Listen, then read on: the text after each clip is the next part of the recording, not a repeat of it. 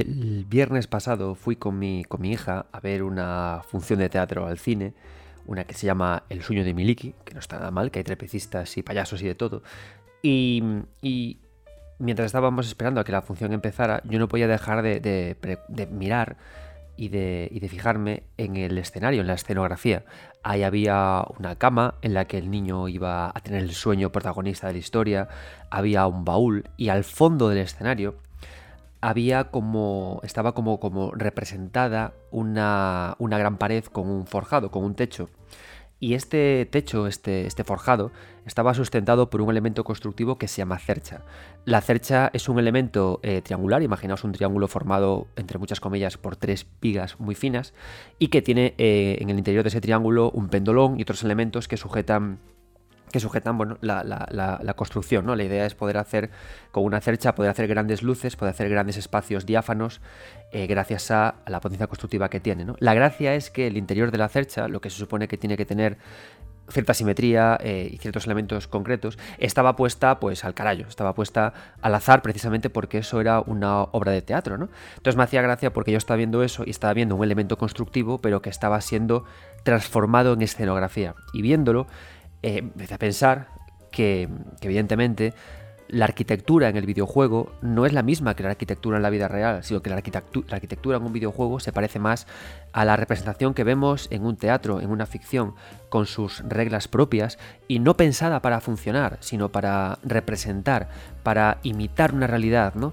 Para recrear una situación e incluso para mostrar a través de su configuración el pensamiento de, un artista. En este caso estaba viendo una obra teatral de payasos que hablaba de un sueño y justamente eso es lo que, lo que ocurría ¿no? con esta cercha. Era un elemento constructivo deformado como eh, un sueño deforma la ilusión.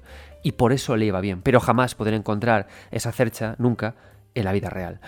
Y de esa reflexión nace el programa de hoy, Arquitectura y Escenografía en Videojuegos. Yo soy Adrián Suárez, muchas gracias por estar ahí y comienza el ratito de jugar.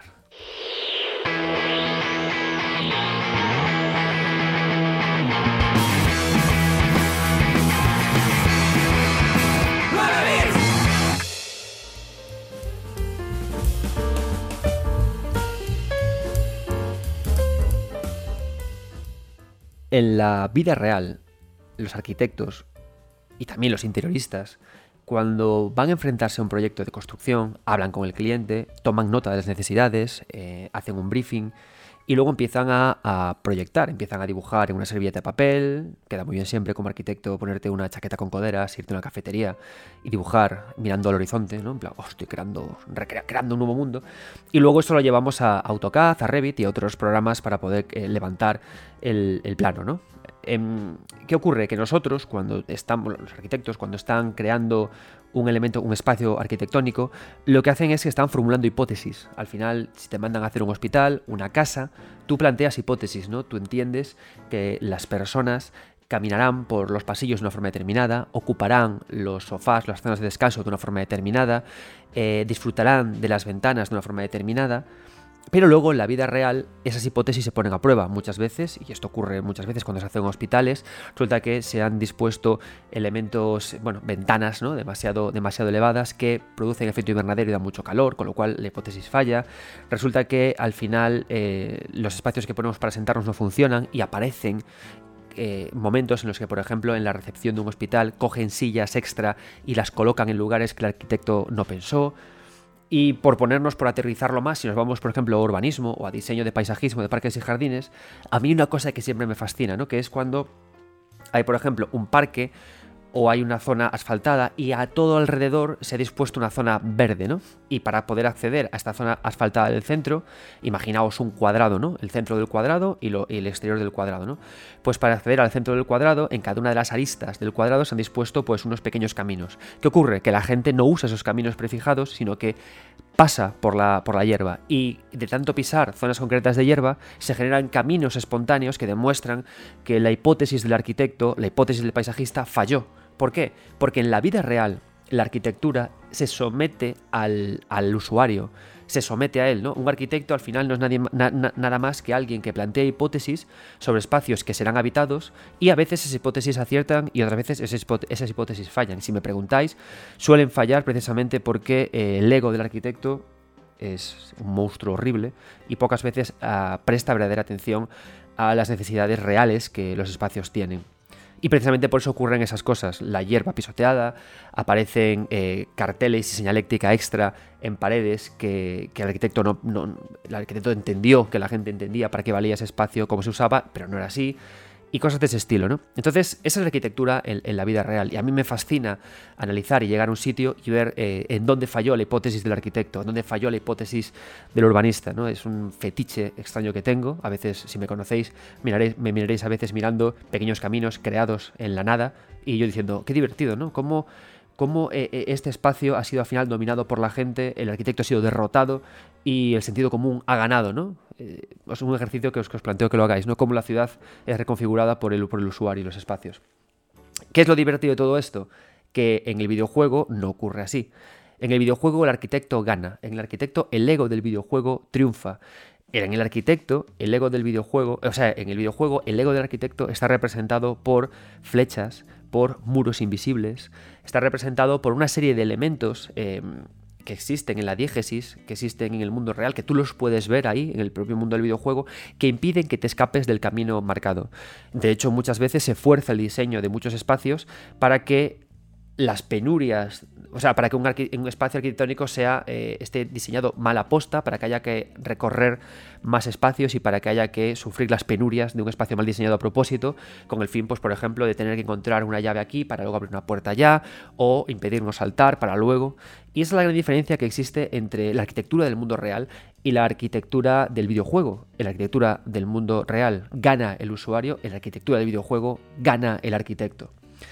Y eso hace, por lo tanto, que en el videojuego no exista una arquitectura real, porque no es una arquitectura que sea flexible a la vida, que sea flexible al uso. No es arquitectura que cambie, no es arquitectura que sufra grietas, ¿no? Otra cosa que me gusta mucho cuando me invitan a bodas es que entro en estas iglesias, que tenemos muchísimas en Galicia, es, raro en Galicia repetir boda de un colega en una misma iglesia, porque tenemos a, montones, es, una, es, es muy dispersa el, rural gallego, con lo cual eso nos lleva a muchísimos espacios de celebración litúrgica, y me encanta entrar y ver los, los remiendos, ¿no? Miro el techo y te das cuenta que por la humedad se han tenido que rehabilitar los espacios, meterle madera, arreglar los forjados, eh, meterle nuevas... de todo, ¿no? Entonces, ¿qué pasa? Que ya no únicamente el espacio arquitectónico es derrotado por el usuario, también por la naturaleza. Y me encanta, ¿no? Cuando la naturaleza em, dice que este espacio es suyo. Mi padre siempre me decía que, el, mundo y, los, y el lugar y el, tiende al desorden, ¿no? Porque me decía que todo se cubre de polvo, em, las cosas se desordenan, pero yo le digo, siempre le digo que al contrario, que creo que el lugar, los espacios recurren, tienden al orden, pero es que el orden no es el establecido por el ser humano, sino el establecido por la, la naturaleza. La naturaleza quiere un orden que es el que ocurría antes de que nosotros llegáramos, antes de que ese espacio arquitectónico estuviera, y que la naturaleza reclame su espacio, que el polvo ocupe las salas, y también ese, el, hombre como animal, ¿no? que recorre por instinto los espacios, es algo que recoge la arquitectura real, la arquitectura sufre, se deteriora, pero no recoge nunca el videojuego. En el videojuego las arquitecturas e incluso las ruinas son como espacios eternos y espacios que hasta solamente pueden ser usados de las formas en las que el arquitecto deseó que fueran usadas. ¿no? ¿A cuántos arquitectos, a cuántos profesores de, mi carrera les hubiera gustado que así fuera? Pero no es así. Hay una gran diferencia entre espacio real y espacio ficticio y, que lo, y, y qué es lo que además hace que sea tan interesante disfrutar de una arquitectura de videojuego, ¿no? Cómo alguien puede eh, crear un espacio y hacer que sea eterno, ¿no? Y cómo podemos habitarlo y cómo podemos disfrutarlo, ¿no? Y de eso va este videojuego, de eso consiste, perdón, de eso va este podcast, de hablar de las diferencias y de hablar de la propia arquitectura que tenemos en los videojuegos. Bien, la pregunta principal es esa, ¿no? ¿Para qué usamos arquitecturas en el videojuego? ¿Cómo jugamos con ellas? ¿Y qué podemos ofrecer? Si tengo yo eh, mis, mis propias eh, filias cuando camino por la calle, porque, y esto los que hayáis estudiado arquitectura seguro que os pasa, estudiar arquitectura ahora a día de hoy te condena al paro, yo no trabajo de arquitecto ya, ese arquitecto a día de hoy es como ser estudiante yo qué sé, de bellas artes o de filología, ¿no? Antes, antes era muy bonito ser arquitecto, pero ahora no. Estamos como carreras, cualquier otra carrera creativa en la que hay que trabajar mucho y muy duro para poder sacarse el pan. Pero lo que sí que está claro es que la carrera de arquitectura te educa el ojo y te obliga a mirar. Entonces, eh, un, todo arquitecto va a ir por la calle y ve un canalón, entiende cómo funciona, busca dónde lo recorre. Es una cosa muy rara, ¿no? Entonces al final mm, te fascina una escalera, te fascina un pasamanos, te fascina una, acera, te fascina cómo una rama rompió el asfalto y lo analizas y lo miras, ¿no? Y, eso hace que cuando yo analizo videojuegos o cuando veo videojuegos tenga esas mismas manías, esas mismas filias, esas mismas, esas mismas lugares en los que me fijo. Un lugar en el que me fijo muchísimo cuando juego a videojuegos y, hablo de, arquitectura, ya no son ni iglesias, ni catedrales, ni cementerios, ni fábricas. Una de mis obsesiones son las escaleras. O sea, me encantan las escaleras. La escalera es un espacio súper curioso en el videojuego porque es un lugar muy complicado para la cámara. La cámara normalmente cuando se encuentra con una escalera, cuando mejor funciona es quedándose fija, quedándose clavada en dirección al, personaje ¿no? y mostrando algo. Una escalera es un elemento muy interesante, además eh, funciona muy bien en mundos eh, abiertos, en juegos muy libres, porque es uno de los pocos pasillos que podemos construir que son naturales, siendo súper limitativos. A mí hay muchas escaleras que me apasionan. Dos de mis escaleras favoritas están en Final Fantasy VII, en el juego original, y también se encuentra en Resident Evil. La de Resident Evil es esta escalera que está en L, que encontramos es el principio del juego al entrar en la mansión, y que eh, te lleva a una zona elevada en la que hay un zombie y en la parte de abajo eh, te deja, eh, sí, sí, antes del arranque de la escalera hay una pequeña sala para poder grabar la partida, ¿no? Y me gusta porque son espacios en los que podemos ordenar cuadros, podemos colocar cuadros porque como tenemos que pasar por ahí sí o sí y, hay pocos elementos para distraernos, el juego te está obligado todo el tiempo a que los cuadros ordenados te cuenten una historia, te presenten a los miembros habitantes de la mansión en la que estás, y es una forma muy interesante para, introducir esta, esta, narración en el escenario, ¿no? Esta concatenación de elementos que te dan, que te dan información. Y me gusta mucho esta escalera en L por cómo están configurados aquí los propios cuadros y por esa idea tan de Resident Evil de pararte y detenerte en una escalera, clavar la cámara para que camines por ella y, pasar de una zona a otra, ¿no? Después de recibir una información. Em, de una forma muy tonta y muy entre comillas, estas, escaleras funcionan casi casi como una cinemática natural, que te para, te bloquea y te obliga a ver algo. Entonces me gustan las escaleras por esto, ¿no? Por cómo pueden eh, dar información a través de elementos que tienen eh, cercanos a ello, a ella, ¿no? Tiene también otra cosa muy interesante, que la escalera puede romperse el peldaño y te puedes caer, ¿no? Y, y eso también le da cierta congoja a la escalera. Y luego la otra, la otra escalera que me encanta es la de Final Fantasy VII, una de las que os hablé un millón de veces, creo, y si, porque siempre está rondando en mi cabeza.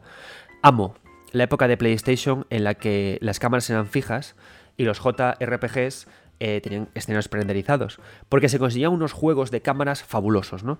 En Final Fantasy VII, si comparamos el, juego original con con este remake que yo no llegué a jugar, que tiene los gráficos un poco más chibi, que es actual, que creo que está en móviles, nos damos cuenta de que eh, precisamente antes, como había el gráfico prerenderizado, había cámaras fijas y había que mostrar algo con intención, se hacía un gran estudio de estos planos y ahora no tanto, ¿no? Y siempre recordaré cuando llegamos a la mansión Shinra, nos adentramos en ella, abrimos una puerta y aparece una escalera de caracol hacia abajo, una escalera pegada, ceñida a, unas paredes que, que en sección es un círculo, ¿no? Entonces vamos bajando poco a poco y la cámara es totalmente cenital. Entonces vas viendo como Cloud poco a poco va, haciéndose más pequeñito a medida que desciende por las escaleras, ¿no? Y siempre me encantó porque a través de esta cámara y de la escalera se genera una sensación de espiral hacia la locura. Y además Recuerdo que rejugué este juego después del leer Uzumaki de Junji Ito, así que imaginaos la pasión que tenía yo por las espirales ¿no? y, la, y la locura que se, que se representa. Y luego, por supuesto, otra escalera mítica y fabulosa es la escalera de, Metal Gear Solid 3.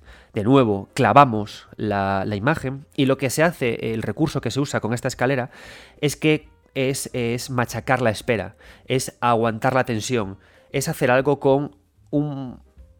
es plantear un espacio tenso pero a la vez relajado, entre un combate, que creo que el combate anterior había sido contra este miembro eh, este, este aliado de boss que iba con. de Fury, creo que era, el que iba con casco de astronauta y que te atacaba con fuego.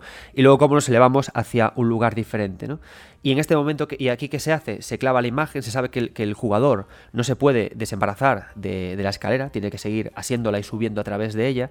Y ahí metemos un temazo, elevamos al personaje y además se genera algo interesante, ¿no? Que no puedes dar marcha atrás, tienes que seguir adelante como quien ve un videoclip, porque hacia abajo es un coñazo bajar y si te caes te matas, solo podemos subir hacia arriba, ¿no? Entonces, mirad qué interesante, ¿no? Un elemento arquitectónico tan trivial como una escalera, que suele ser un elemento de paso vulgar, es un espacio para servir narración, es un espacio para generar una espiral hacia la locura con la cámara y es un espacio para mantener la tensión en la, en la persona, ¿no? Para mantener ahí y una escalera, sin embargo, en el mundo real no funcionaría de esta forma, porque no podemos controlar la cámara, no podemos eh, forzar que se encienda un videoclip, pero sí que funciona en el, en el propio videojuego. ¿Por qué? Porque gracias a la narración, gracias a los elementos del videojuego, transformamos un espacio arquitectónico real en uno ficticio, en una escenografía, en un escenario de teatro que manipular para hacer sentir al individuo. ¿no? Y esa es la gran virtud que tiene el videojuego. Y vamos a empezar, ya que estamos aquí hablando de arquitectura, las escaleras nos pueden hacer descender a mazmorras ocultas y mazmorras muy oscuras.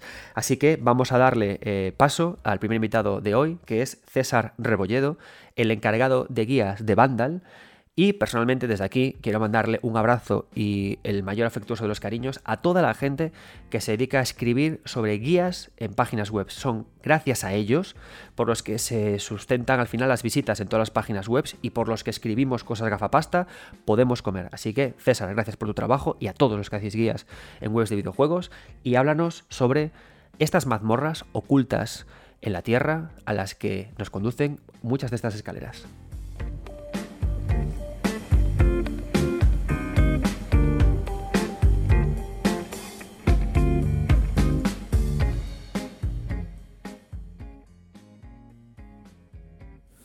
Personalmente, a la hora de, pensar en explorar mapas, siempre pienso en, las mazmorras, ¿no? En cómo los desarrolladores han pensado en ese contenido adicional en el que sueles encontrarte, pues, eh, jefes, equipo, lore, mucho lore. En estos sitios hay mucho lore.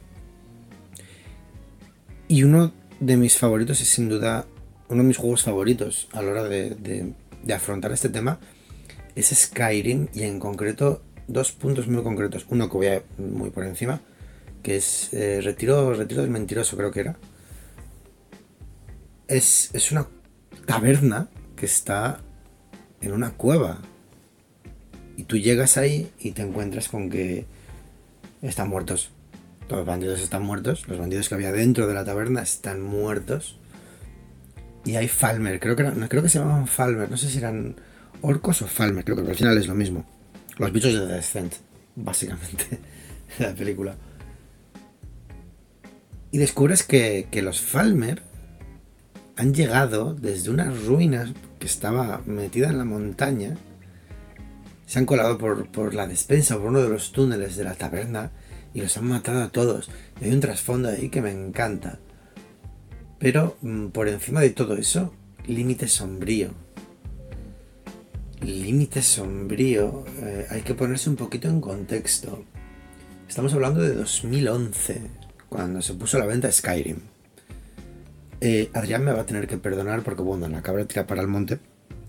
Pero creo que, estábamos muy, muy, muy lejos de lo que eran las guías y los artículos relacionados con, contenido de juego que podría ser perfectamente de guía. Como podría ser cómo llegar al límite sombrío en Skyrim. Hoy, hoy día se publica Skyrim y cómo llegar al límite sombrío sería un, artículo un artículo de guía para traer tráfico de manual. Pero como digo, por aquella época era relativamente más sencillo llegar virgen a, esas sorpresas en España. Y recuerdo que era una misión, yo creo que era una misión daédrica, creo que no era principal, no, no me acuerdo. No me acuerdo, sé que al límite sombrío te llevaba una misión. Descifrar, descifrar, descifrar, descifrar. No sé qué de lo transmundano. sí, me acuerdo de la parte complicada del nombre, pero no de la sencilla. El caso es que tú llegabas y te encontrabas con, con, con un espacio inmenso. De repente veías algo que ni siquiera podías apreciar en su totalidad porque lo recuerdo bastante oscuro. Lo recuerdo bastante oscuro. Y veías esas, esos monstruos que no recuerdo cómo se llamaban, que eran una especie de... de... Me recordaban a los centauros de Fallout, pero con, con patas de araña. O sea, asquerosos, básicamente. Y lo, lo, ibas viendo, lo ibas descubriendo poco a poco y veías que cada vez que, que avanzabas había otra ruina enana, otro autómata, otro peligroso autómata enano. Más de esos insectos monstruosos, Falmer. Hasta que, bueno, ibas descubriendo el lore, el lore que había detrás de, aquello que me resulta inevitable no compararlo con, con, los anillos de poder y los enanos. No voy a hacer ningún tipo de spoiler. No hace falta que huyas de esto. Eh, como, como los, los, enanos aquí se, empeñan en, en, quedar en ese límite sombrío. Creo recordar que era porque habían descubierto una beta de mineral. No está muy lejos de, del Mithril, de, de. Y se quedan ahí y, no, no, recuerdo exactamente qué es lo que sucedía, si era el tiempo o, qué era lo que llevaba al límite sombrío a, a, a, a, quedar olvidado. Pero sí que recuerdo la sensación que te transmitía de aquí hubo algo eh, inmenso, más antiguo que todo lo que hay ahí arriba, y algo lo destruyó, lo abandonó, lo arrasó. Y esa sensación es muy complicada de, igualar con una simple mazmorra, incluso con un castillo grande, con un... Eh, no, yo creo que no, no, no consigues lo mismo, el mismo efecto. Con límite sombrío, con un... Fija, voy a, voy a, poner un ejemplo, el Ring, el castillo de Velo Tormentoso. Creo que límite sombrío transmite mucha, mucho más agobio que ese castillo como es el castillo de Velo Tormentoso. Y además, los secretos, los secretos que había, que había en el límite sombrío. Tenías varias entradas, tenías ahí estas ruinas. El dragón. El dragón secreto que había ahí, que tú lanzabas el Fus Rodá contra un orbe dorado gigantesco. Y oías un rugido y aparecía un puñetero dragón. Y decías, ¿por qué hay un dragón aquí abajo? pues, porque era un sitio muy especial. Me resulta imposible también pensar en límite sombrío, y ahora que he mencionado el Den Ring, no pensar que creo me equivocaré, seguro que me equivoco, pero bueno, yo soy una persona muy dada a intentar establecer conexiones. Creo que sin límite sombrío no igual no habríamos tenido toda la zona que había bajo el suelo en Elden Ring. Me resultó imposible cuando llegué ahí abajo no acordarme de esa zona de Skyrim. Y creo que si se inspiraron en ellos supieron muy bien cómo hacerlo, porque cuando tú bajas a la zona subterránea de Skyrim, creo que no, no existe nada, no existe nada como, como, como esa, esa, esa sensación, creo que era el río Siofra, se llamaba, esa sensación de estar bajando en el ascensor y ves esas ciudades en ruinas, abandonadas bajo tierra, esas luces, que las estás viendo a lo lejos, que sabes que hay algo, pero la primera vez que bajas ni siquiera sabes si es decorativo, lo que hay todo al fondo, si no será decorativo, o puedes llegar realmente, creo que es de largo, es un poco injusto porque es una zona muy grande, ¿no? Pero creo que es de largo la mejor zona de todo el Den Ring. Ese mirar al techo y ese falso cosmos que hacen las, los brillantes, las piedras preciosas del techo y de las paredes. Esa importancia argumental que tienen Siofra, eh, Nocron. En esas ciudades, esas ciudades eh, fueron arrasadas por eso que vino del espacio. Eso que vino del espacio y que es parte de la mitología fundamental de Elden Ring. Parte de esa, de esa mitología. Elden Ring es el juego más explícito en cuanto a argumento de, de, de, del Soulsverse, quitando Sekiro, claro es el argumento, es el, tiene el guion, más explícito y sin embargo hay una parte que es la del horror cósmico. Ya lo vimos en Bloodborne.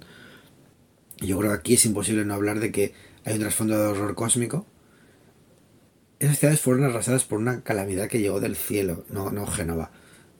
no, aquí hablamos de otra cosa. Alienígenas, alienígenas, aliens.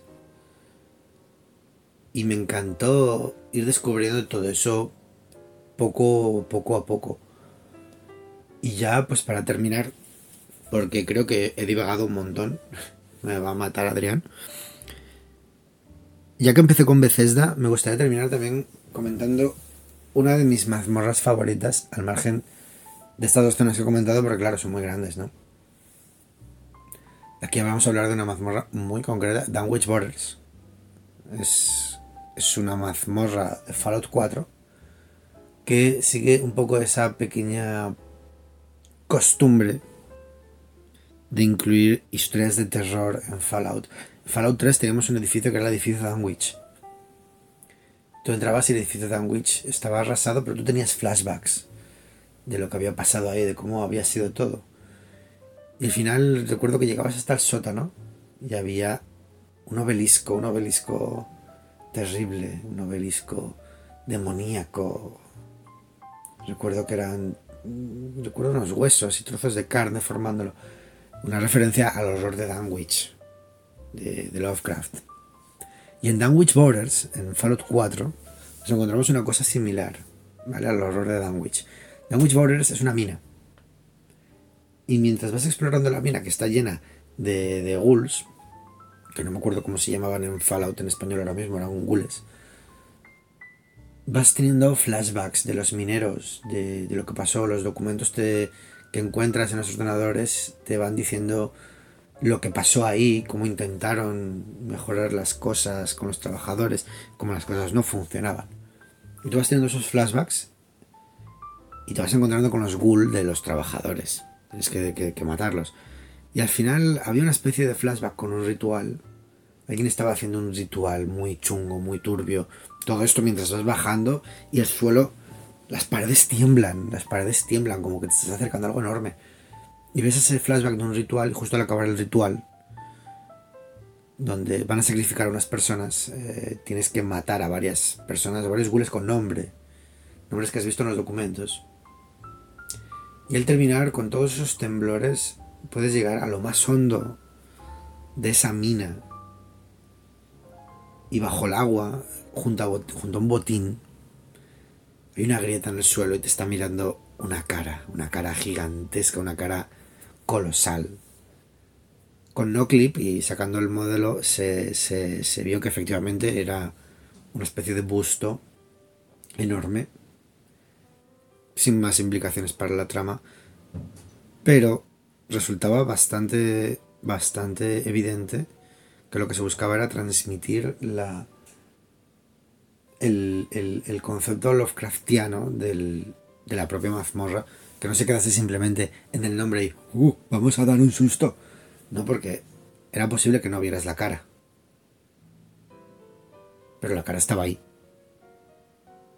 Y eso, bueno, son cosas son de que me gustan. En general, eso, una mazmorra que no sea. que no sea lo que crees.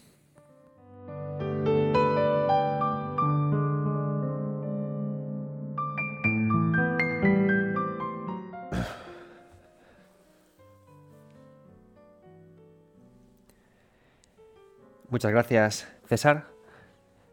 Me encanta el apunte que has hecho sobre Siofra y sobre ese lugar oculto que se esconde en lo más profundo de las tierras intermedias. Tema que, por supuesto, trataré en el libro Los secretos de las tierras intermedias, más allá del Nerring, que se publica el 30 de noviembre y que ya podéis reservar, amigos míos, en Amazon. Y ahora vamos a seguir avanzando con esta idea de la escenografía en la, en la, arquitectura. Em, mirad, me encanta. Eh, Final Fantasy VII Remake es un videojuego que me parece súper interesante. Sí que es cierto que, en mi opinión, tiene exceso de relleno y algunas cosillas que no funcionan, pero me parece maravillosa la, reconstrucción que tiene de Midgar y sobre, y sobre todo eh, cómo eh, trabaja en Midgar con la idea justamente de, emplear este escenario en el que, en el que miramos, ¿no? o sea, el lugar en el que vemos, el lugar lo que vemos y qué se encuentra en esos sitios. ¿Y a qué me refiero? Yo estudio, yo trabajo eh, a día de hoy en marketing, por lo que sea, la arquitectura me, tocó la crisis del 2008, no funcionó y dije, pues igual el marketing no está nada mal, ¿no? Y ahora me gano la vida muy bien con el marketing, ¿no? Entonces al final, ¿el marketing qué es? Cuando nos ponemos a hablar de arquitectura, lo que hace el marketing es que eh, analizando, si hablamos de, marketing urbano, ¿no? de marketing que trabajamos en marquesinas, en vallas, lo que hacemos es que em, miramos la ciudad, buscamos los lugares eh, que la gente mira, que la gente ve, y ahí se colocan espacios, eh, lugares en los que, carteles publicitarios, ¿no? avisos publicitarios que sugieran acciones, sugieran eventos o que consigan que un producto o un servicio se, coloque en el top of mind de, las personas para que cuando piensen en quiero irme a comer a un sitio, ¿no? pues que vean nuestro, letrero que anuncia un restaurante de pizza y quieran ir a ella. Entonces, ¿qué hace genial Final Fantasy, Final VII Remake? Que me parece fabuloso. Final Fantasy VII Remake usa la publicidad de, de, Midgar para crear cultura, ¿no? Y me parece algo eh, fantástico cómo eh, se usa la idea de que la publicidad genera cultura social, ¿no? Y genera, em, como digo, cultura infantil y genera cosas de lo que hablan los adultos, ¿no? ¿Y a qué me estoy refiriendo? Al adorable perro Stamp. El perro Stamp es un perrete que se encuentra eh, dibujado y retratado en mil lugares de Shinra, ¿no? El perro Stamp es este perro que parece, creo que es un, como un, beagle, un, bagel, un beagle, bueno, un tipo de perro que es bajito, con, muy simpático, con la nariz negra, ¿no? Las orejas caídas blancas y rojas y siempre lleva un casco militar, ¿no? Y, lo que hace eh, al final él con su sonrisa es dar un mensaje bélico, ¿no? De que tenemos que unirnos a Shinra y que tenemos que combatir por lo que es nuestro y, viva, viva lo militar, ¿no? Y, estar unidos todos contra, contra el invasor. Y claro, mola mucho cómo está planteado este, este perro, porque eh, Final Fantasy VII Remake podía haber usado para poder lanzar estos mensajes, pues lo, mítico, ¿no? Recurrir al imaginario nazi y eh, subvertirlo o adaptarlo al lenguaje de la propia Midgar para que pensáramos que mala es Midgar, ¿no? Pero no lo hace así. Lo que hace es que plantea un personaje muy simpático y muy gracioso para que todo el mundo le tenga cariño. Y que haga que la propia Shinra, la propia idea de la propia empresa, eh, quede suavizada y no se empiece como tan mala, ¿no? Sino que es, el, joder, es el mítico Stam, tiene dibujos animados, ¿no? Eh, habla de Midgar, es, parte del, patrimonio nacional, del patrimonio cultural. Y de esa forma lo que hacen es que todo lo que es eh, malo de lo que vende Stamp se olvide a favor de entender que Stamp es un perro agradable.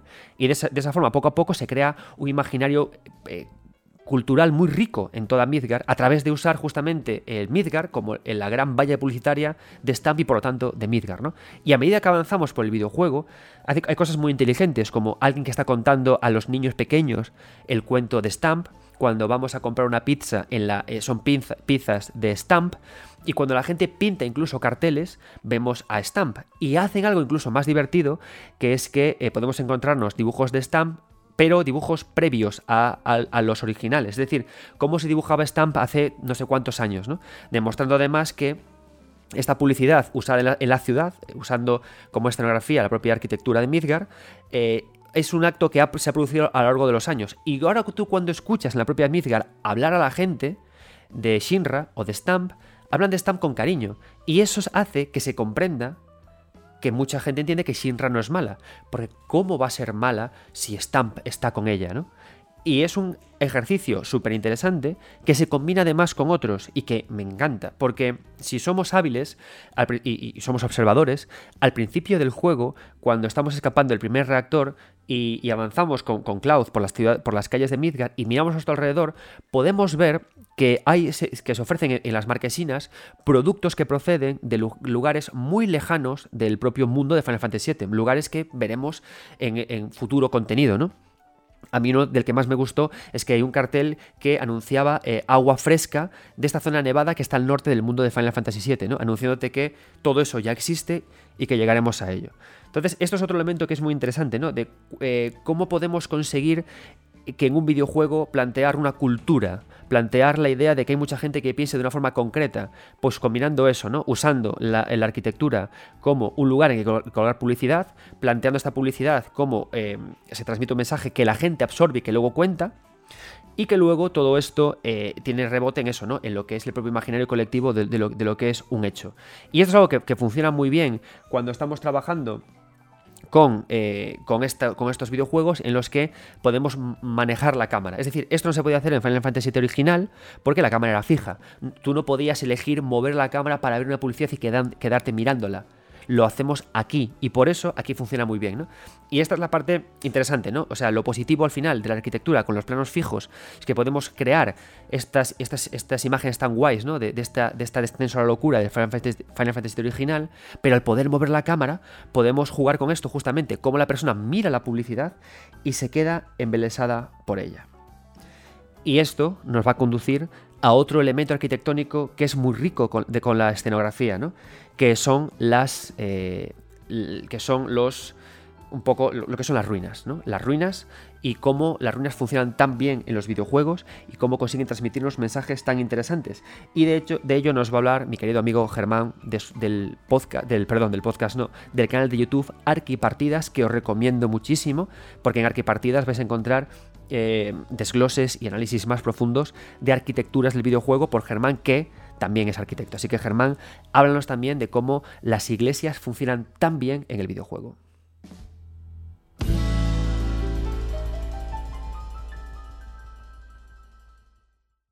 Hola a todos los oyentes de 9 bits. Adrián, muchas gracias por invitarme otra vez a compartir un ratito aquí con vosotros. Y nada, en esta ocasión me preguntabas sobre cuál es mi tipología arquitectónica favorita en los videojuegos. Y enseguida que lanzaste la pregunta, pues eh, fue como impulsivo, ¿no? Hablar de iglesias y catedrales. Y en este caso en concreto, cuando pienso en un elemento de este tipo en los videojuegos, enseguida pienso en Soul River 2 y la fortaleza de los Sarafan, que es el escenario inicial y al que la historia va a ir volviendo constantemente a lo largo del juego le guardo mucho cariño porque, claro, es un juego de 2001, yo tenía 12 añitos o así por esa época, era un pipiolo y recuerdo que me marcó mucho esta saga, la recuerdo con muchísimo cariño y recuerdo pues eso, en concreto todos los escenarios del segundo juego me gustaron muchísimo. Y en esta iglesia, o bueno, en esta catedral, perdón, eh, cobra mucha importancia la historia, no solo en este juego, sino después en el, último en Defiance. Si no recuerdo mal, creo que también se volvía a este escenario y era bastante importante. Entonces, mm, enseguida pensé en este. No, no reflexioné del todo la respuesta de decir, vale, ¿por qué las iglesias y las catedrales? Ha sido a lo largo de estos días, después al darle vueltas, decir, vale, ¿qué le puedo contar a Adrián sobre las iglesias, catedrales, templos en general, ¿no? Edificios sagrados en general en los videojuegos. Creo que por un lado está una vertiente de que, digamos, un poco más realista, en el sentido de que hay juegos que nos presentan estos edificios ambientados totalmente en la historia de nuestro mundo. El ejemplo más destacable, por supuesto, es Assassin's Creed, y en muchas iteraciones de la saga hemos podido ver iglesias del pasado, templos que hemos podido visitar gracias a los juegos. Y es un punto muy interesante el poder descubrir cómo eran estos edificios en el pasado y en algunos casos cómo siguen siendo, pero sin movernos de casa. Algo que tienen muy... Creo que algo que conservan los edificios sacros, tanto en los videojuegos como en la realidad, es cómo nos impactan. Porque visitarlos en los videojuegos también tienen un efecto de grandeza sobre nosotros, ¿no? Nos sentimos muy pequeños, eh, la escala juega muy bien con nosotros, la iluminación también. Entonces creo que las sensaciones que sentimos dentro de una iglesia o de una catedral se transmiten muy bien en los videojuegos y es como realmente estar ahí, de un modo. Eh, entonces creo que esta parte de, de, lo real que tienen los templos en los videojuegos está, está muy bien. Y ahora, por ejemplo, me acaba de pasar también con A Tale porque estoy jugando al primero y acabo de empezar el capítulo 3 y lo dejé justo ahí, que llegas a una iglesia y es lo mismo, ¿no? Entras desde el espacio externo, cruzas el umbral de la puerta y ¡pam! Unos pilares espectaculares, una cubierta de madera chulísima que está sobre nosotros y de golpe todo ese espacio nos acoge después de haber vivido una mala experiencia y creo que es esto, ¿no? Es como ese gran espacio, esos muros de piedra, la fuerza que tienen te recoge y al final las iglesias buscan esto, ¿no? Acoger a los fieles, que se sorprendan con, el espacio, con la luz. Y pues eso creo que los juegos de así de corte histórico lo, transmiten muy bien. Y después tenemos la otra vertiente de la ficción, en la que creo que es, claro, los, los templos, los edificios sacros cobran una importancia muy grande a la hora de ayudar a crear el world building de ese juego. Porque, claro, mm, uno de los elementos más definitorios de una cultura que se haya inventado para un videojuego es su religión. Y de este modo podemos visitar templos que alaban a dioses muy distintos de los que hay en nuestro mundo.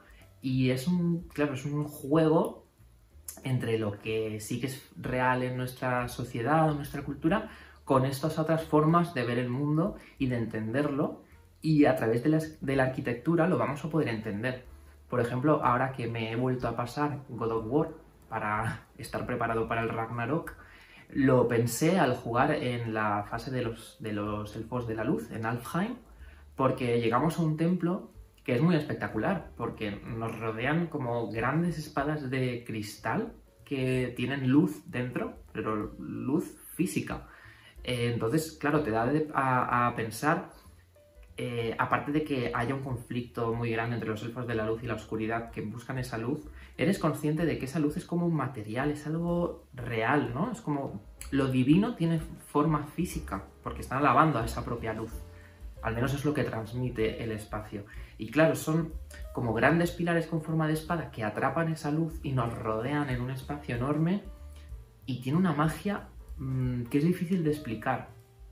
Entonces en espacios de este tipo podemos ser conscientes de esto, ¿no? De otras divinidades, de otras formas de entender el mundo y es a través de estas arquitecturas ficticias como lo vamos a vivir y a entender.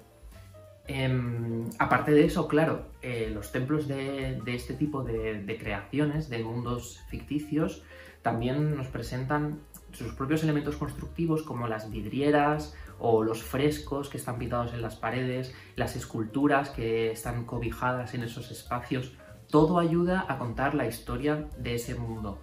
Entonces, son como puntos neurálgicos dentro de esas sociedades que nos ayudan a entender todo el compendio de la cultura de, esas civilizaciones que estamos, que estamos explorando. Eh, creo que, bueno, pues al darle vueltas estos días sobre por qué me gustan tanto los templos, creo que esta ha sido como la conclusión a la que he llegado, ¿no? ¿Por qué lo dije tan rápido? ¿Por qué pensé en los templos, en, las catedrales, en las iglesias de una forma como tan instantánea? Y creo que es eso, aparte de dejar de lado esta, esta conexión que tengo especial con, con el ejemplo que os explicaba de Soul River 2, creo que es porque son edificios que permiten contar mucho, contar mucho a través de sus espacios y, de todo lo que albergan, del ambiente que generan, de cómo nos afectan cuando los exploramos en el juego. Entonces creo que se juntan ahí un montón de condiciones que, que los hace ser muy grandes y que siempre da ganas de explorarlos y saber qué misterios guardan. Así que nada, Espero que con este pequeño apunte más filosófico sobre la, arquitectura de, los templos y los edificios sagrados hayáis tenido un buen ratito y que sigáis disfrutando de este programa. Muchas gracias de nuevo por invitarme, Adrián. Hasta pronto.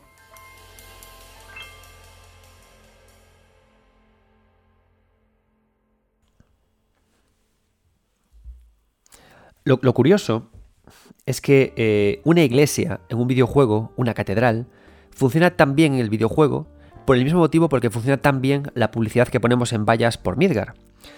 Y el motivo es que una catedral es publicidad. Una catedral es, es, pura publicidad, ¿no? Toda, toda iglesia tiene, eh, se construye de forma diferente en, base a en qué momento histórico nos encontramos, ¿no? Sabemos que el románico era terriblemente oscuro, apenas sin luz, para que se creara la, para que el fiel tuviera miedo por Cristo, ¿no? Sabemos que el gótico, al contrario, deja abrir la luz, grandes rosetones para que sintiéramos la luz de Cristo y eh, esos, eh, eran construcciones súper elevadas, súper altas, súper finas, para que entendiéramos la majestuosidad, ¿no? Y ahí luego el barroco, al revés, ¿no? Lo que se quería era presentar a un dios rico, opulento y que nos, nos sintiéramos emociones profundas a través de ello, ¿no? Y todo ello es publicidad. Entras en una iglesia y ves grandes figuras de Cristo, ves eh, grandes grabados, ves a los apóstoles, ves mensajes y todo es publicidad, ¿no? Y al final, incluso cuando se ve la planta de una, de una iglesia, sea la planta como sea, te das cuenta de que la información además está eh, distribuida de forma narrativa, ¿no? Entramos y vemos en, los, en, los, flancos y figuras menores, en el flanco frontal vemos una, un, un gran elemento que nos alucina y que, y que nos sobrecoge, el, entra la luz, eh, en Galicia tenemos los botafumeiros que además nos embriagan los sentidos del olfato para que eh, nos sumerjamos más en esta, en esta devoción. Y además tiene algo súper interesante, una, una, catedral, porque funciona muy bien eh, también en el videojuego, porque, y porque es algo que ocurre también en, en, el, en, la, en la, vida, al final cuando, los, cuando tú entras en una iglesia, Tú podrías entrar cantando si quieres, es un espacio, pero no lo haces porque hay una cultura provocada, propiciada por la publicidad dentro de la propia iglesia, que es esa publicidad similar a la que se produce en Stamp con Shinra, es una publicidad, es una comunicación, es una escenografía que provoca que la gente tenga una actitud concreta hacia ese espacio. Entonces, ¿qué hacen los fieles? Pues se sientan, rezan y exigen, por supuesto, silencio para poder profesar su fe. Y eso te embriaga, te llena a ti, te sobrecoge y te agacha, ¿no? Y esto hace que funcione también muy bien esto en el videojuego. Porque cuando tú entras en una iglesia, Recuerdo, por ejemplo, en Demon Souls, ¿no? Cuando entras en este jefe eh, del, Atria, que es el falso ídolo, tú entras y te encuentras a, un montón de enemigos, eh, pues como eh, tumbados, doliéndose, quejumbrosos, y a un ídolo que aparece al fondo, que es un ídolo falso, pero es un ídolo al fin y al cabo, como una Virgen María, flotando en el espacio, y tú ya te sobrecoges, ¿no? Porque lo primero que te apetece es arrodillarte ante ella por la educación cristiana que muchos hemos tenido, yo el primero, ¿no?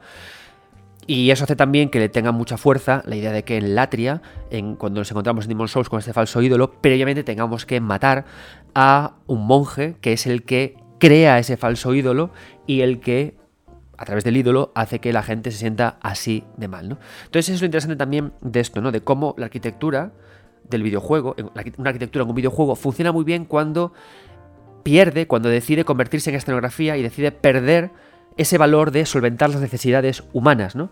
Cuando una arquitectura en un videojuego nos frustra, cuando queremos ir por un sitio porque tenemos la necesidad de ir por, de ir por ahí porque es antes y aparece un muro invisible, ¿no? Gana el arquitecto, pierde el jugador. Entendemos que es un espacio mal diseñado porque no me permite la flexibilidad que me permite la vida real.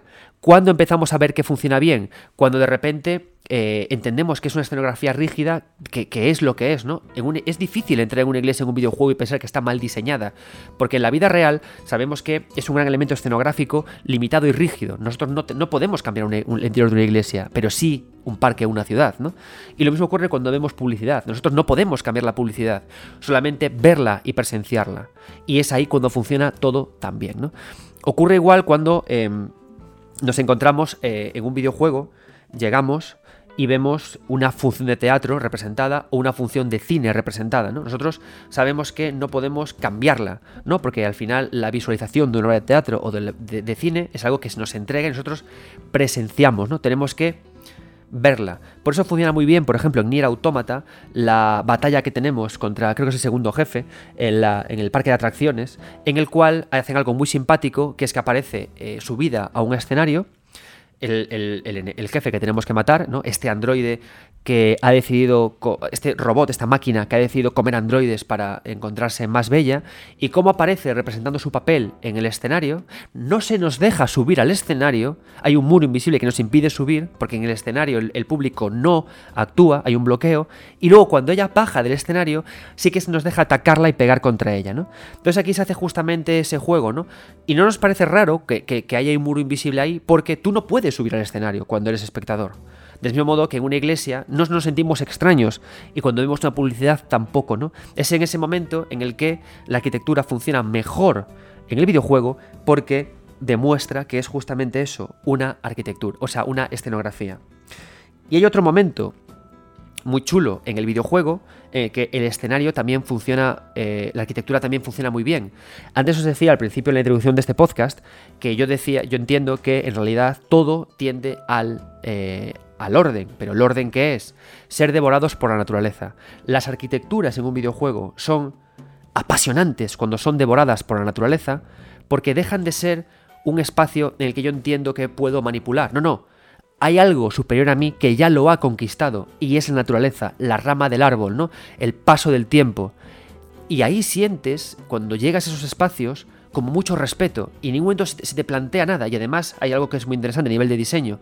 La propia naturaleza, curiosamente, cuando llega a. cuando invade, cuando afecta al diseño arquitectónico de un videojuego, genera los huecos suficientes para que podamos caminar a través de ellos con soltura de forma que se adelanta a nosotros esa necesidad humana de crear caminos que sean más, más cómodos. Y en el momento en el que no los hay, entendemos que algo superior a nosotros, que es la naturaleza, nos impide pasar. ¿no? Y de esto nos va a hablar, de estas ruinas dominadas por la vegetación, nos va a hablar el compañero Pino Pinísimo, tiene un canal de YouTube en el que desgrana mucho lore del Den Ring. De hecho, lo, conocí por eso, ¿no? Por, en Twitter ver que hablaba también mucho del, del Den Ring y un amigo le recomendaba, oye Pino, tienes que seguir el nuevo libro de Adrián Suárez que te va a flipar del Den Ring. Así que le dije, tío, vente aquí y háblanos del elemento arquitectónico que más te guste. Y él eligió justamente las ruinas dominadas por la naturaleza. Así que háblanos de ellas y por qué son magistrales en el videojuego.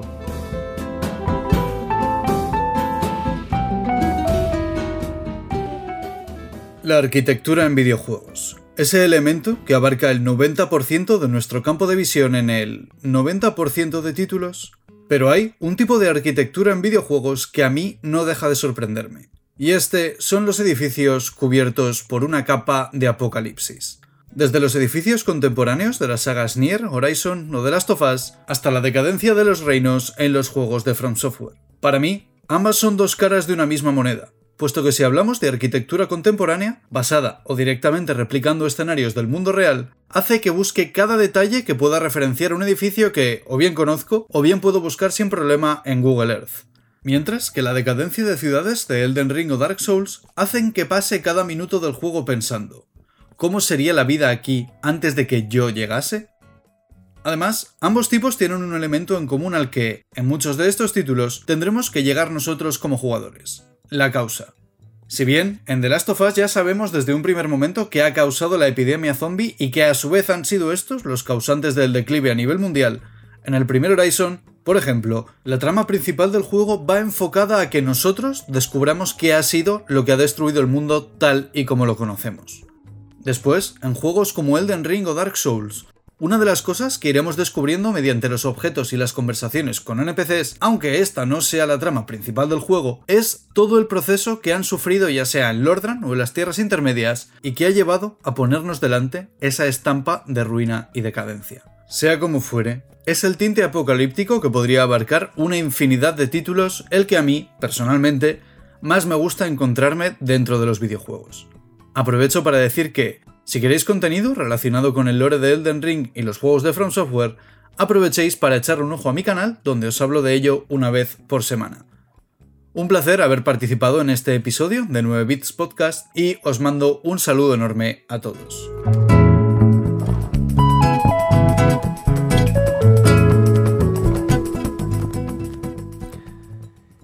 Otro lugar eh, muy interesante para emplear la arquitectura de un lugar como escenografía, como ese lugar en el, que contar historias, ese lugar que, se sirve, que no podemos modificar, ¿no? que es, un lugar, esta arquitectura tan particular ¿no? que, tiene, que tiene el videojuego y los espacios ficticios, esta arquitectura en la que gana el diseñador, es la, son los espacios de trabajo y más concretamente eh, las fábricas y los lugares de trabajo en general o, espacios en los que tenemos que, desarrollar nuestra vida, nuestra vida diaria.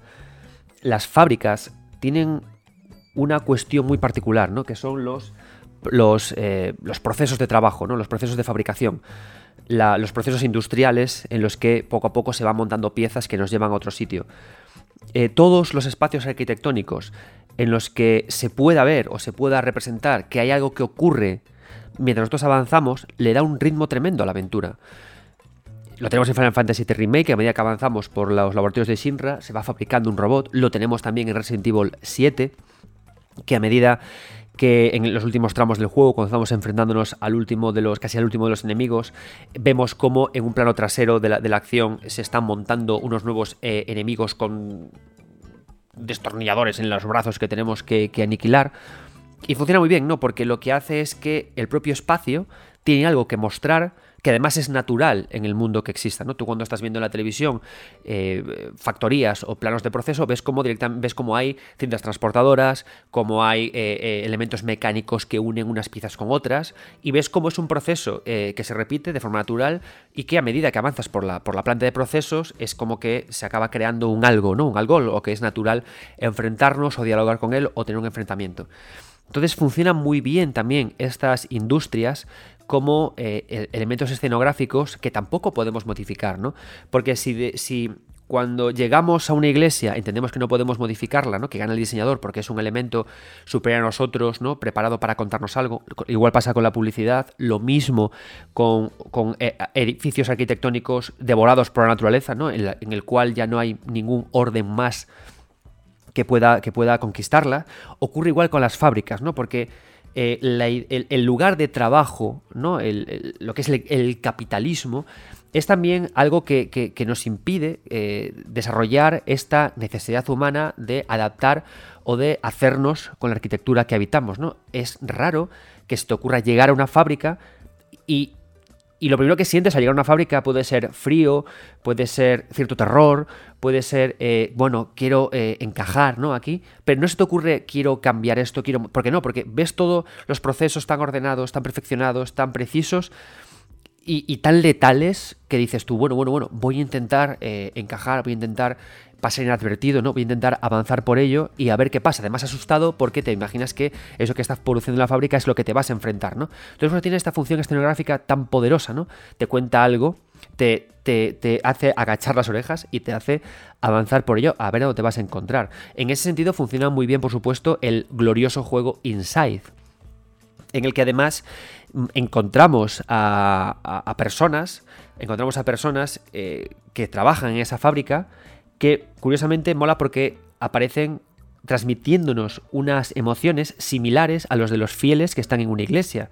Esta sensación de abatimiento, de respeto, de sumisión a algo superior a ellos, ¿no? En la fábrica sabemos que la gente está se sume al capital, se sume a la necesidad de tener una paga, en la iglesia se sume la necesidad del perdón de Cristo o la de poder eh, rezar, ¿no? Y de, y de, encontrar, de encontrar su perdón. Y ambas ideas te transmiten a ti mismo como jugador esas ideas de pesadumbre, de decir, ostras, tengo que ir con cuidado. Más aún en Inside cuando el personaje que manejamos es además un niño que se siente además muy indefenso y menos capaz de poder cambiar las reglas de lo que ocurre en una fábrica. ¿no? Entonces avanzamos por la fábrica, superamos sus retos y al final nos convertimos en parte de la propia fábrica. Y eso hace que todo funcione especialmente bien. ¿no?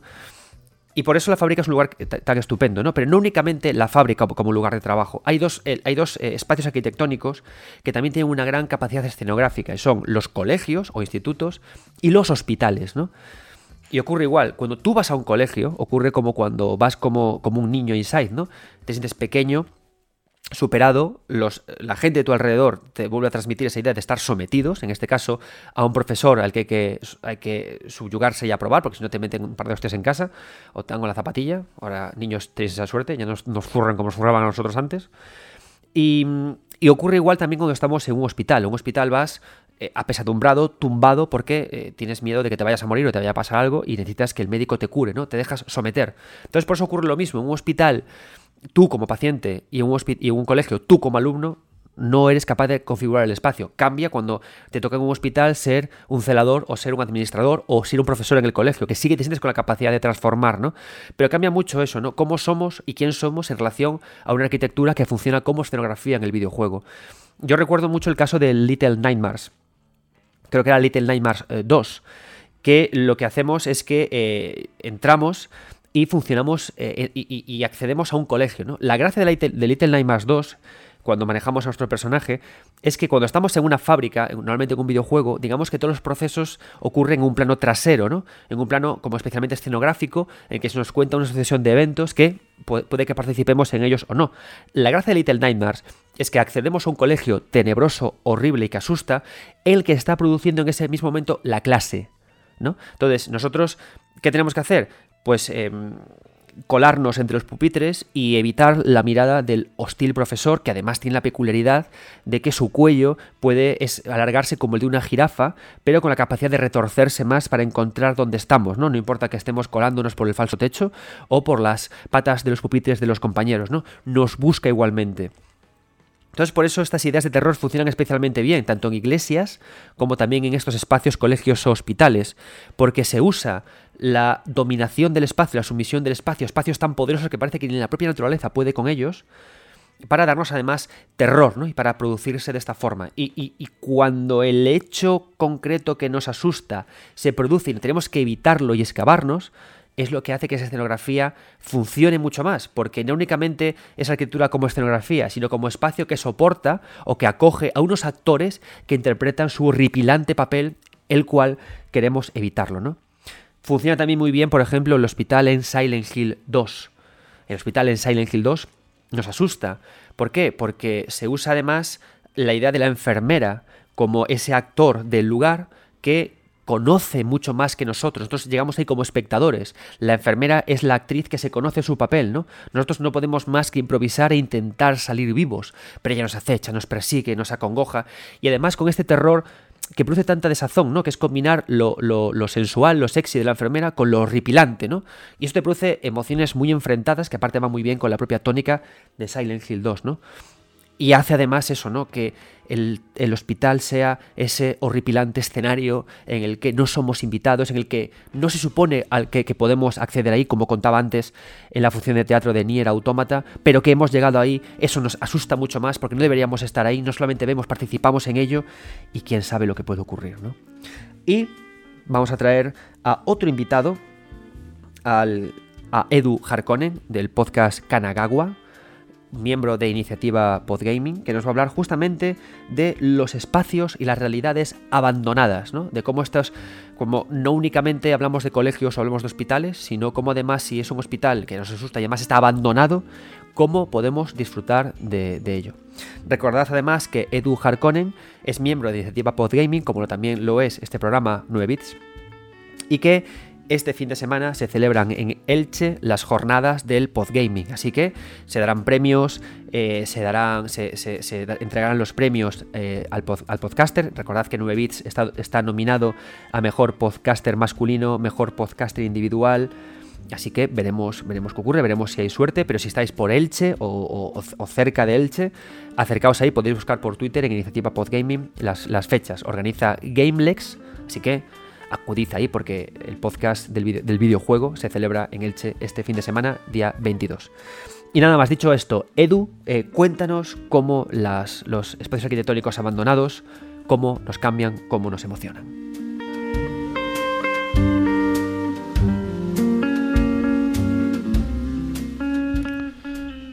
Si hablamos de, arquitectura y de estructuras en los videojuegos, mis favoritas son las reales, las funcionales, las que tú puedes ver todos los días, las que son casas normales y corrientes, pero abandonadas. Eh, ¿No os pasa que a lo mejor cuando os habéis quedado un poquito más tarde en un colegio, o sobre todo en pandemia, que tú ibas por la calle y no había nadie, solamente se escuchaba el sonido de los pájaros, como que las estructuras, como que los edificios, como que todo tomaba otra dimensión. Algo no estaba bien. Y en ese sentido, mi saga favorita es de las tofas.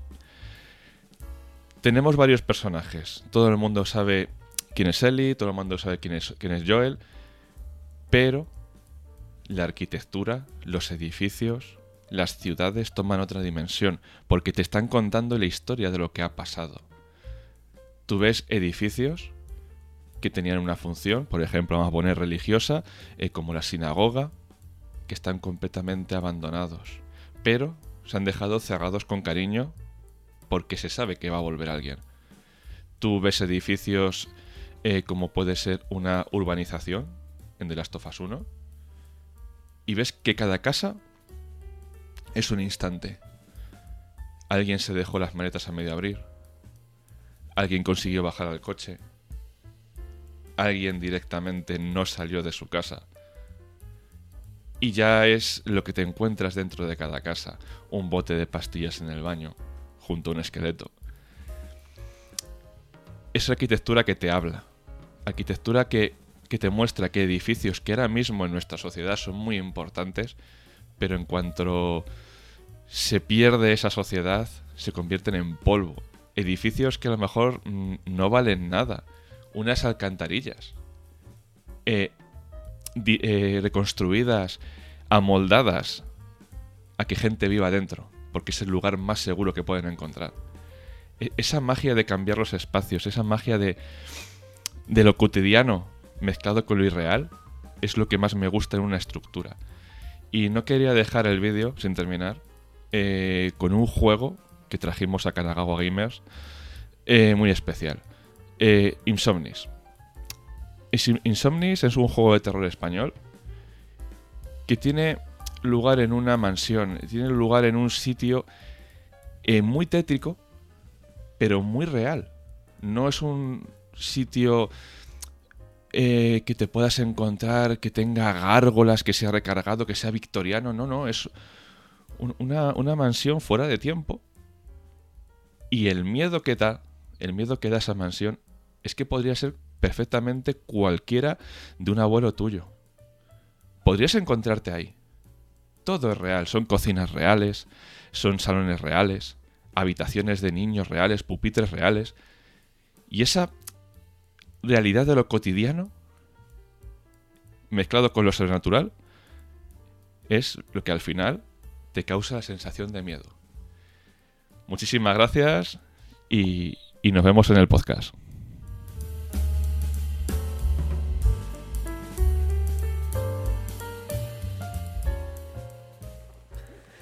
Bien, espero que estéis disfrutando de este programa y que os esté dando pistas o, maneras de cómo interpretar arquitecturas en los videojuegos, justamente en, los aspectos de los que estamos hablando, ¿no? Cómo puede configurarlos o no el usuario, eh, cómo es la victoria en lo digital del diseñador en frente del usuario, y sobre todo eso, ¿no? ¿Qué espacios, que creo que es lo más interesante, si diseñáis narrativas o estudias narrativas, qué espacios son ideales para eh, crear escenografías que cuenten historias? Dicho lo cual, vamos a eh, recoger algunas de las opiniones y comentarios que, habéis eh, vertido cuando pregunté por Twitter, ¿no? ¿Cuáles son vuestros espacios arquitectónicos favoritos? Para hablar también y comentarlos, ¿no? Porque me habéis dejado opiniones muy interesantes. Alejandro Cáceres, que participó en el podcast de la semana pasada, explica las casas cuando están bien diseñadas y hablan de la gente que las habita. Esto es un elemento súper interesante, ¿no? En, la idea de, las casas. Yo disfruté muchísimo de, las casas en What Remains of Edith Finch y sobre todo en Go Home y especialmente también en los videojuegos de Don't Not en Life is Strange. ¿Por qué? Em, porque estamos hablando de arquitectura como escenografía, es decir, de esa arquitectura que es casi casi como rígida y preparada para contener un mensaje que se te transmite, ¿no? La gracia es que hay otros tipos de, formas de estudiar y de ver arquitecturas en el videojuego y es cuando eh, es el propio habitante de ese espacio el que se convierte en el diseñador, es decir, cuando estudiamos la reconfiguración de esa arquitectura por el usuario y se convierte en una nueva escenografía. ¿Y qué ocurre cuando pasa eso? Que entonces ya no habla la arquitectura de sí misma, la iglesia ya no habla de su Dios, sino que es, se habla del fiel, ¿no? La iglesia hablando del fiel. Por ejemplo, si en Time Light 2 eh, una iglesia aparece reconfigurada para convertirse en un albergue, ya no hay una iglesia, hay un albergue que me habla de la gente que lo habita, ¿no? Y ocurre igual cuando estamos investigando, por ejemplo, las habitaciones de Life Strange 2. Perdón, de Life is Strange, ¿no? como Max entramos en una residencia de, estudiantes y entramos en una habitación y ya no se habla de esa habitación, ¿no? Sino que, que lo importante es cómo esa persona ha dejado colocadas distintos espacios en su casa para poder entrar en ella y navegar por ella y conocer a esa persona. Buscando una, combinación entre esta idea de, las casas, ¿no? de los, espacios habitacionales que se reconfiguran por la persona que los habita y combinándolo con arquitecturas que son pura escenografía e inmóviles, hay un lugar muy interesante que son los manicomios. ¿no? Los manicomios tienen ese punto de, de hospital, ¿no? pero a la vez tienen la locura del habitante, que no puede evitar cambiar y configurar el espacio que lo habita, pese a que haya reglas o que haya sensaciones que le digan que no lo haga. ¿no? El séptimo cielo, eh, eh, el podcast El séptimo cielo, me, dice por Twitter, Eh, los paisajes son de lo mejor del mundo videojueguil, pero uno de los más interesantes son los manicomios. Hay muchas historias ahí, tanto de los pacientes, de los familiares o trabajadores, sumando a la atmósfera de terror que suelen tener por lo que son, ¿no? Y pone, por ejemplo, pues Dishonored. Entonces, es cierto, ¿no? Está muy guay cuando combinamos ambas ideas, ¿no?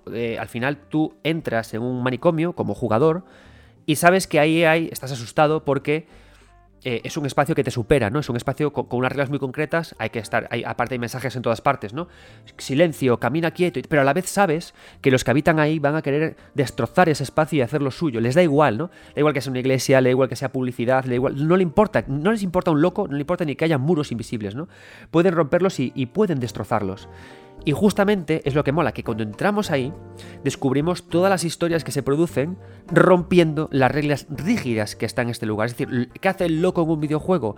Destroza el espacio como escenografía y lo hace suyo. Y la información que se nos da siempre es un mix entre la rigidez del espacio previo y lo que él han convertido. Y es lo que hace que sea tan chulo y tan interesante.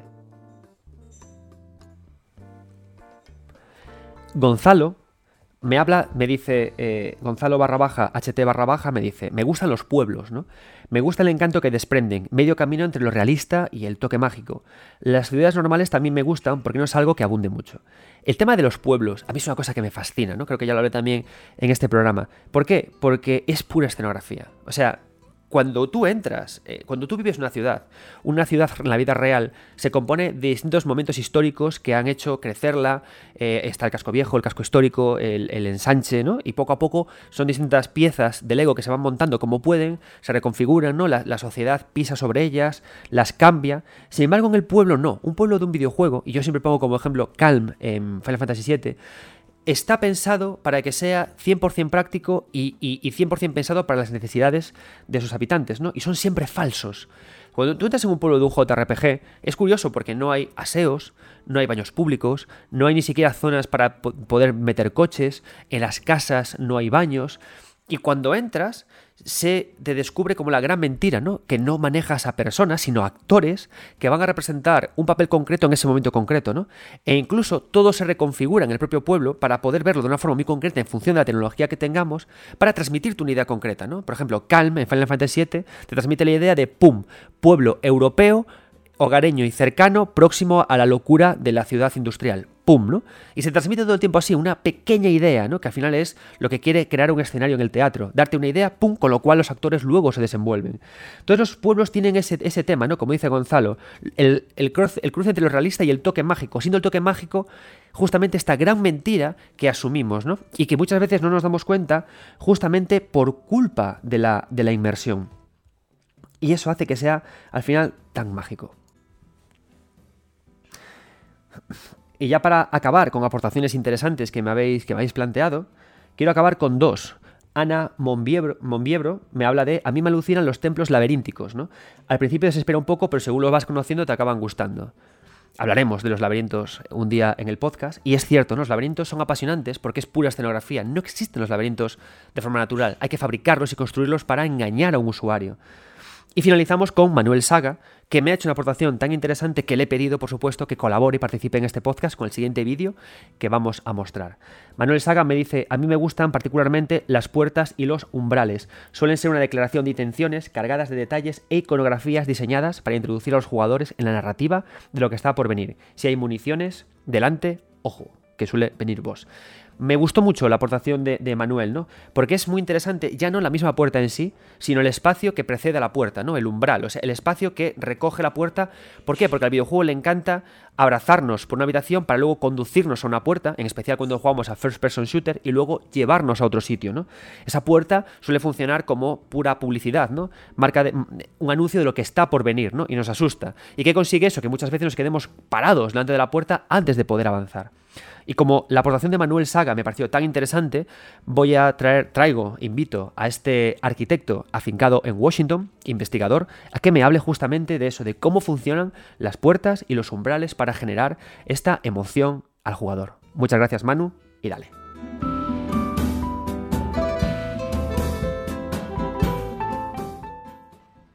Hola, ¿qué tal? Eh, bueno, pues eh, respondo a la invitación de Adrián Suárez de 9 Bits Podcast y bueno, eh, divulgador y formador de temas de videojuegos que, tanto admiramos y que me invitó a hablar un poquito sobre temas de arquitectura y videojuegos, ¿no? Eh, sobre todo, bueno, a partir de su llamada sobre cuáles son nuestras arquitecturas más interesantes o favoritas, ¿no? En los videojuegos.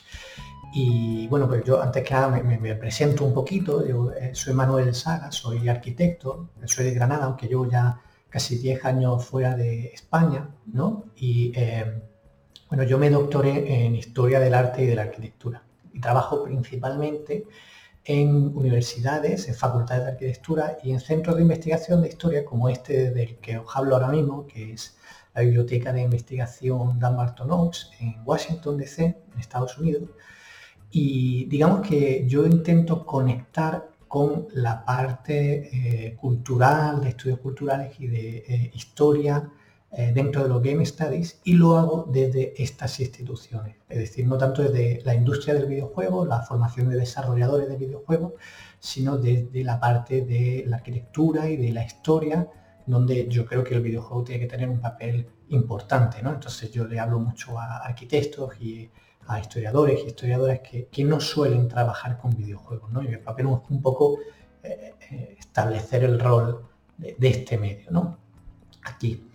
Y, claro, entonces eh, cuando hablamos de arquitectura en el videojuego, pues yo siempre lo suelo relacionar con los temas históricos, ¿no? Y como muchas veces, aunque el medio del videojuego pues tiene sus características y, sus dinámicas que le son propias, al mismo tiempo repite mm, tópicos y repite ideas que nos vienen heredadas del pasado, ¿no? Por ejemplo, muchos respondíais a la pregunta de Adrián con las ruinas, ¿no? Como vuestros espacios favoritos en el videojuego son las ruinas evocadoras, ¿no? Las ruinas que inspiran el pasado, las ruinas que intrigan, ¿no? Y que hay que, explorarlas. Y bueno, en el fondo es una idea que nos viene de los movimientos y de la estética romántica del siglo XIX, ¿no? Y del jardín de tradición inglesa o de los relatos como por ejemplo los de Washington Irving, el Alhambra, y toda esa idea ¿cierto? De ese pasado que se encuentra, de esa cultura propia y exótica, enraizada con ella y que poco a poco vamos descubriendo. Sin embargo, yo respondí a la pregunta con el tema de las puertas, ¿cierto? Porque mm, la puerta es un dispositivo arquitectónico muy, muy, eh, muy peculiar que, todos usamos, ¿no? La puerta, eso que uno abre y está fuera y de pronto está dentro, ¿no? Pero la puerta es casi un arquetipo, ¿no? La puerta es una idea que está en la arquitectura desde la antigüedad. De hecho, yo tenía aquí un librito que justo lo tenía sacado en la biblioteca. Como veis, estoy rodeado de estos libros que, son de la biblioteca porque yo literalmente trabajo dentro de ella, ¿no? Y acá eh, voy a enseñar algunas imágenes. Fijaros, se habla de la puerta casi como un templo, ¿no? Como el templo que eh, celebra o regula el estar dentro y el estar fuera, ¿no? El estar dentro de la ciudad, que es el espacio de lo civilizado, de lo controlado, de lo político, o el estar fuera, ¿no? Que es lo otro. De ese orden no, existe, ¿cierto? Y el gran arquetipo de puerta serían las puertas eh, que se trazan durante la fundación de Roma, que no son una puerta en realidad, lo que tenemos es un límite que está arado por el fundador, ¿sí? con eh, arado sagrado, tirado por animales sagrados, y eh, un momento en el que ese arado se levanta, ¿no? se porta. Y cuando el arado se levanta, la línea que está trazando en la tierra se deja de trazar y por lo tanto esa separación entre el dentro y el fuera se interrumpe. Y por ahí se puede acceder a la ciudad y por otros sitios no. Por eso eh, el famoso fraticidio, ¿no? Entre Rómulo y Remo. Eh, por el salto del arado. Entonces la puerta es por donde se entra y por donde se sale. La puerta controla eso. La puerta es un momento de intensidad. Y en los videojuegos, bueno, la puerta es un recurso muy, muy, muy habitual y muy complejo, ¿no? Yo creo que aquí eh, todos podríamos distinguir de un vistazo una puerta que es convencional, ¿no? De la puerta, por ejemplo, de una tienda o de la puerta de un boss. Cuando es la puerta de un boss, pues la puerta se vuelve monumental y tiene municiones delante y normalmente tiene un punto, ¿no? De guardar la partida y, tiene ciertas características que nos están contando lo que ocurre ahí. ¿Cierto? Eh, bueno, mm, por ejemplo, un momento muy interesante en la puerta de este boss en Doom 2016, ¿cierto? Del Cyberdemon, esta puerta gigante, y empieza a abrirse lentamente de una manera ominosa y de pronto el Cyberdemon saca la mano y nos agarra y nos mete para adentro, ¿no? ¿Qué, qué momento más interesante para utilizar eh, la puerta, ¿no? De esa manera. O juegos que literalmente eh, se basan en espacios que se consideran puertas, ¿no? Como Baldur's Gate. O en Baldur's Gate 2 eh, había un distrito de la ciudad de Am, si no confundo el nombre, que era literalmente la puerta, ¿no? Entonces la puerta pues tenía un regimiento y había alguien que quiere entrar y había alguien que quiere salir y no puede y hay como todo un control porque si bien hay puertas eh, convencionales por las que entramos y salimos tranquilamente, pues hay otras puertas que tienen códigos, ¿no? Por ejemplo, la puerta del baño pues siempre tiene un pestillo por dentro, porque no queremos que alguien entre cuando no toca, o la puerta de un hotel. Pero a la puerta de un hotel, si sí queremos que alguien entre, le ponemos una etiqueta por fuera, ¿no? Las distintas puertas de la vida diaria tienen distintos códigos. Cuando uno entra por la puerta de casa, ¿no? Vuelve del trabajo, de pronto saluda a su pareja ¿no? o a su gato. Pero cuando uno entra a la puerta del trabajo, la manera en la que saluda es distinta. Y en los videojuegos pasa eso también. Y hay puertas con distintos códigos, ¿no? Eh, las puertas antiguas de Resident Evil, ¿no? Esa puerta donde la pantalla de carga se disimulaba con eh, la imagen de la puerta abriéndose y donde el, el, pasaje entre un espacio y otro no era automático y eso añadía como cierta antelación, ¿no? Cierta intriga. O las puertas, unas puertas que me gustan mucho son las de este título indie, eh, The Endless Dungeon o Dungeon of the Endless, el, original, no la, el nuevo que se está haciendo ahora. Y, básicamente la dinámica del juego era en la de preguntarse, ¿abro la siguiente puerta o, no la abro? ¿no? Y cómo me preparo ante la apertura de la puerta. Es que además la puerta mm, no es un elemento plano, la hoja de la puerta normalmente tiene un grosor estrecho, ¿no? Y se la podemos considerar plana. Pero lo que es el conjunto de la puerta tiene un espesor, ¿vale? Es un objeto en el espacio. Tiene lo que llamamos un umbral, ¿no? Umbral, que es lo que hay justo en el cruce, justo lo que hay delante, justo lo que hay después. Los umbrales a los arquitectos nos encantan, ¿no? Porque suelen ser más frescos, porque tienen sombra, porque nos reunimos en el umbral, ¿no? Y decidimos si la persona la, la que estamos hablando pasa o no. Y en los videojuegos las puertas tienen también un umbral. Y el umbral suele tener su propio rito, ¿no? Su propia jugabilidad. A veces es un umbral de nivel, ¿no? A veces es como un umbral como en los juegos de Front Software, donde la puerta es esa puerta de niebla y, no sabemos lo que nos vamos a encontrar al otro lado y normalmente lo que nos vayamos a encontrar al nos, nos va a matar bastante rápido. Y, se juega con esa expectativa, ¿no? O por ejemplo, para cerrar unas puertas que, a mí me, fascinan y, que las hemos trabajado, sobre todo las hemos dibujado muchísimo, porque yo lo que busco, bueno, tanto yo como con mis estudiantes es dibujar esas arquitecturas que vemos en los videojuegos, pues las puertas de eh, Bioshock. Bioshock eh, los tradicionales, ¿no? los que suceden en Rapture o Bioshock Infinite en Columbia, toda la parte introductoria del juego es una puerta, ¿cierto? El eh, faro de ambas ciudades pues son puertas, ¿sí? Y tienen un ritual, tienen un espesor que nos permite acceder, ¿no? En Rapture es como muy propagandístico. Entonces está el espacio donde se accede a la batisfera, que no es sino un dispositivo que nos lleva de, un lugar al otro, de fuera al dentro, ¿no? casi una puerta en sí misma, eh, y que tiene como este vídeo en el que se nos explica la historia de la ciudad ¿no? y su ideología, o la puerta maravillosa de Columbia, donde, eh, bueno, según vamos ascendiendo el faro, hay una serie de mensajes también, hay unas amenazas, ¿no? Como diciendo que si no cumplimos las reglas no vamos a poder acceder o vamos a morir cuando estemos dentro. Eh, hay una clave, ¿no? Las puertas son eh, muy cercanas al juego, porque las puertas, fijaros, ya han pasado 10 minutos.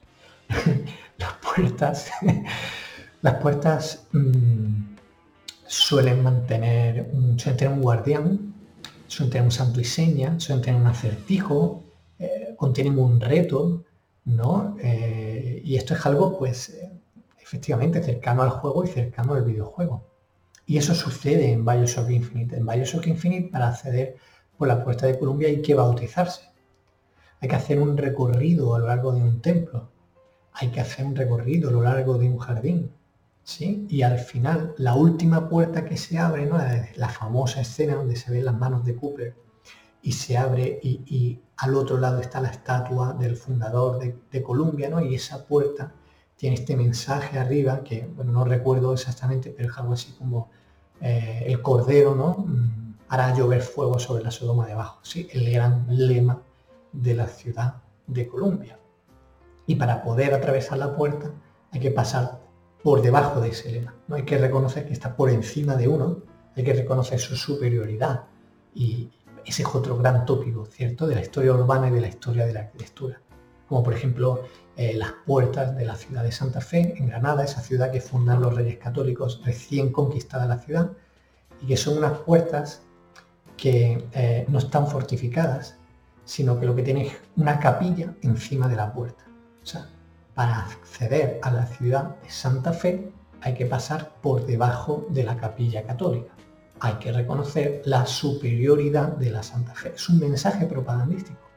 Y si en Santa Fe se instauró de, instauró de esa manera hace 500 años, eh, no es raro pensar que narrativas y sistemas mm, espaciales, eh, simbólicos, ideológicos, narrativos similares, pues se puedan utilizar hoy en día y sean efectivos, ¿no? Y se utilizan. Se utilizan constantemente. Eh, y nada, yo creo que como ejemplo final, pues nada mejor que terminar con las puertas de Blasphemous, ¿sí? Esa puerta de la gran catedral que se llega por ese puente, que, es el, que está inspirado en el puente de Triana. Pensar que eh, puente, el que hace los puentes es el pontifex, es el papa, es la persona que establece y que controla puertas que conectan lugares. El puente no es sino una puerta, a través de un vacío, a través de un río, a través de un barranco. Y así se utiliza en Blasphemous de una manera muy, muy efectiva, ¿no? con una puerta de estas que se desbloquean cuando vamos superando ciertos retos, retos unas puertas secundarias, ¿no? la del templo en la nieve y el fuego, la del templo en la profundidad, ¿no? la de que cuando accedemos a ellas, pues llega este otro personaje que nos viene siguiendo durante toda la historia y que eh, se va a hacer ciertas preguntas antes de entrar detrás nuestra por la puerta y, que va a ir desgranando la narrativa. Entonces la puerta es, una arquitectura maravillosa. La puerta es un dispositivo eh, bueno, que se ha repetido a lo largo de la historia y que en el videojuego condensa no solo esa herencia cultural, histórica, esa inspiración espacial, arquitectónica, estilística, sino también en momentos narrativos bueno, pues con mucha fuerza, ¿no? con mucha densidad. Entonces, nada, eso es lo que os quería contar. Eh, y bueno, mm, espero que cada vez que veáis una puerta en un videojuego, pues os acordéis de esto. Y si ves municiones en la puerta, pues tened cuidado que detrás mm, puede haber sorpresas. Y nada, antes de terminar, y me perdonas, Adrián, voy a hacer un poquito de promoción y si quieres la incluyes en el podcast o no, pero la semana que viene voy a estar en Valencia durante el festival Arquia Próxima.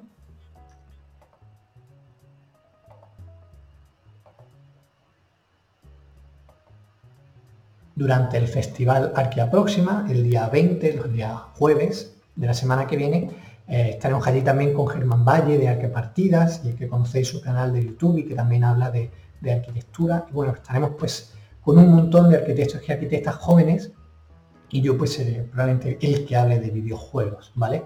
Entonces, si os interesa la arquitectura y si os interesa los videojuegos, que si estáis por Valencia, veniros por el festival aquí a próxima, que además es gratis. Y nada, y ahí echaremos un ratito, ¿vale? Y bueno, esto es fin de la promoción. Y nada, muchas gracias por, por la invitación.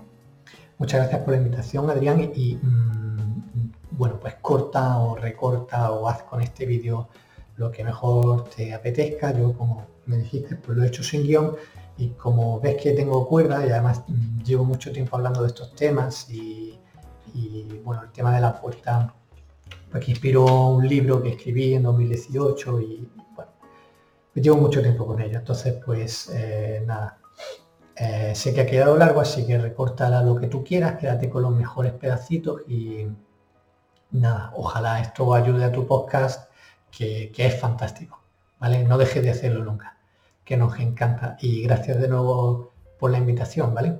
Un abrazo. Hasta pronto.